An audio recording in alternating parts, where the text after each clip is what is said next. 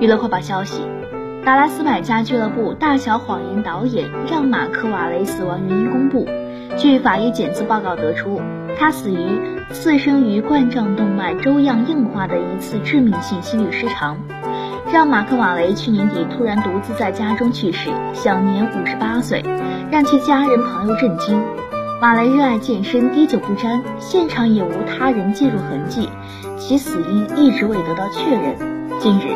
瓦雷的最终，瓦雷家人公布了这个结果，表达了对外界关心的感激，并表示此后会有对他的纪念活动。